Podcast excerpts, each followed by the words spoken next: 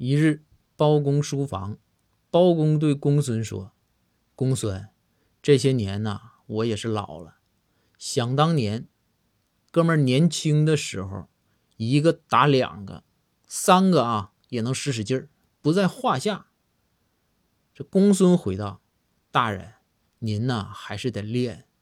您看我现在，一个人吊打一屋子的人，啊，气不长出。”包公乐道：“公孙，你呀，作为一个文化人，吹牛的时候能不能含蓄点啊？”公孙说道：“大人，你看，你还不信我呀？